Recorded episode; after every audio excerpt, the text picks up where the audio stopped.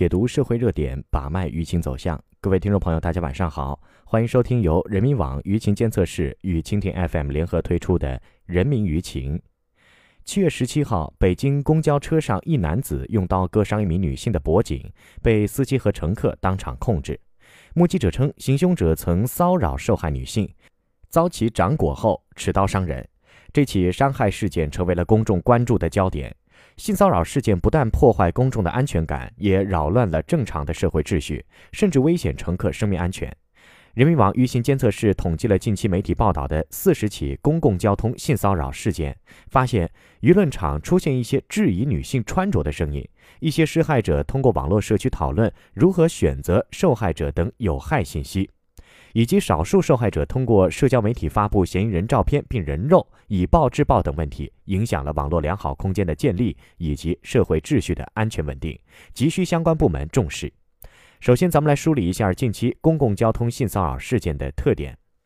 第一个，地域性分布广泛，多发于早晚高峰时段的地铁、公交车上。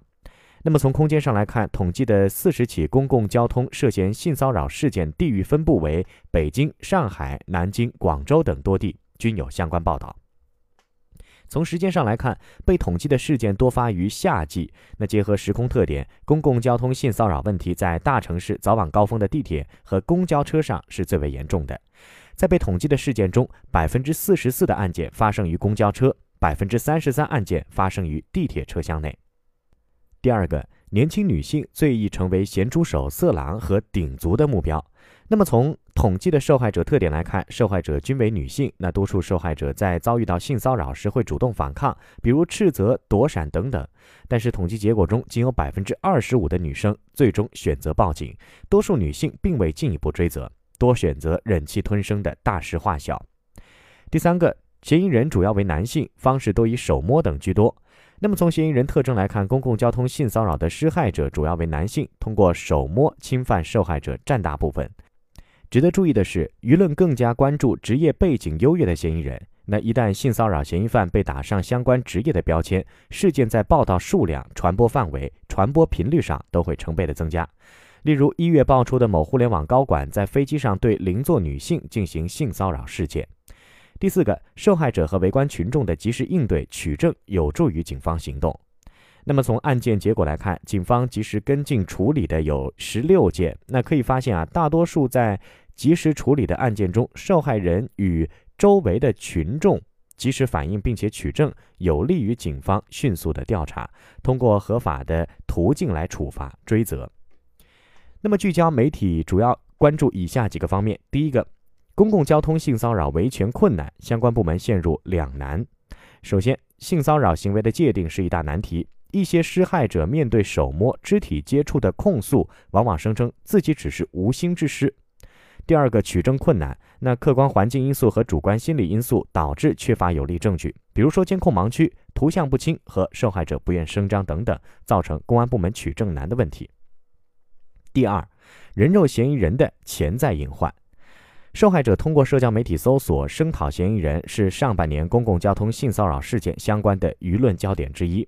舆论理解当事人私自利用自媒体人肉搜索，那控诉嫌疑人背后的合情性。然而，大部分网民认为，受害者不能够一边作为被害人，一边又做着不理性、有失分寸、致可能酿成过错的事情，并且这种方式有侵犯肖像名誉权的嫌疑，那反而对受害者是不利的。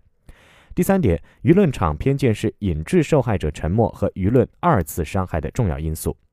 春夏频发的公共交通性骚扰事件出现以后，舆论有时会攻击无辜的受害者，比如说避免暴露的着装是防止性骚扰的一条常见建议。但是有观点认为，这条善意的建议却暗示了受害者的着装选择很大程度上引诱了罪犯。那另一个误区是将性骚扰仅解读为素质低下的群体的不文明行为，而并非是犯罪。那么，公共交通性骚扰不仅是需要社会各界重视的问题，那也是公共管理部门一个重要的课题。人民网舆情监测室见习舆情分析师刘正一做出了几点详细的解读。第一个，受害者遭遇公共交通性骚扰的时候，要勇于保护自己的合法权益。当受害者察觉施害者的不轨行为时，应当及时躲闪、求助、举报、尽快报警，拿起法律武器理性应对，拍下当事者照片，大声求助，当场报警，便于警方及时取证。如果没有来得及取证的话，事后受害者应当通过合法途径发布信息，曝光证据。第二点，从舆论层面来看，主流媒体可能会加强引导纠偏。这个营造对性骚扰人人喊打的舆论氛围，那公众需要打破受害者原罪论的误区，认识到施暴者要为实施侮辱行为负责，而不是责备受害者的衣着打扮。另外，净化舆论环境需要相关部门的引导，网络管理部门应该及时处置网上攻击受害者的偏见性言论，减轻对受害者二次伤害。那么，同时对所谓的性骚扰经验交流群等有害信息进行坚决查杀，维护线上舆论环境及线下社会秩序。第三，从制度方面，完善公共交通性骚扰由预防到处罚的应对机制，需要社会各界、政府各部门的支持和配合。社会各部门的合理宣传和引导，可以在一定程度上防范潜在的性骚扰，开设预防和应对性骚扰的教育，加强训练交通系统工作人员，及时提供相关帮助，加大力度宣传，明确告知性骚扰乘客是犯罪行为。那目前广州地铁试点女性车厢这一防止性骚扰的措施，引起了各方热议。女性车厢的设立是温情的人文关怀，然而对于公共交通性骚扰施害者这一黑色群体，仅仅以隔离防范的手段不足以打击他们的气焰，严格的依法惩治和详细明确的法律制裁才是根本之策。那么在执法方面，警方应该加大执法力度，线上线下双管齐下。线上利用技术手段掌握性骚扰惯犯特征、作案地点等等；线下增派便衣警察在早晚高峰实施巡视，鼓励受害者和周围群众大胆报警，增加车辆内防范监视器的范围，扩大监控网络。那从立法层面来看，需要完善的修订针对性骚扰的相关立法立规，根据《治安管理处罚法》的相关规定。目前，按照一般猥亵，对嫌疑人处以五到十日的治安拘留；在治安案件调查期间发现构成强制猥亵情况，再适用刑法按照刑事案件进行立案；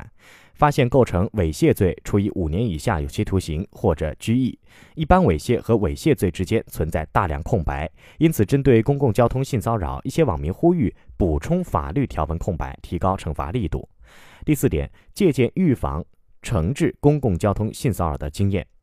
那英国和美国波士顿警方展开一项名为“守护工程”的专项行动，不仅提供专门的联系方式，鼓励被性骚扰的女性提供线索，还大张旗鼓地打击典型案例，震慑潜在加害人。那日本和香港都出台了针对在公共交通工具进行性骚扰的法律条文。那么，在香港，任何人在公共交通工具对他人做出猥亵侵犯，一般情况下会被判十四至二十八天监禁，实施入狱；日本则会判处半年以下的监禁和五十万日元以下的罚金；涉及暴力破鞋或者是按前置猥亵罪，判处一年至十年监禁。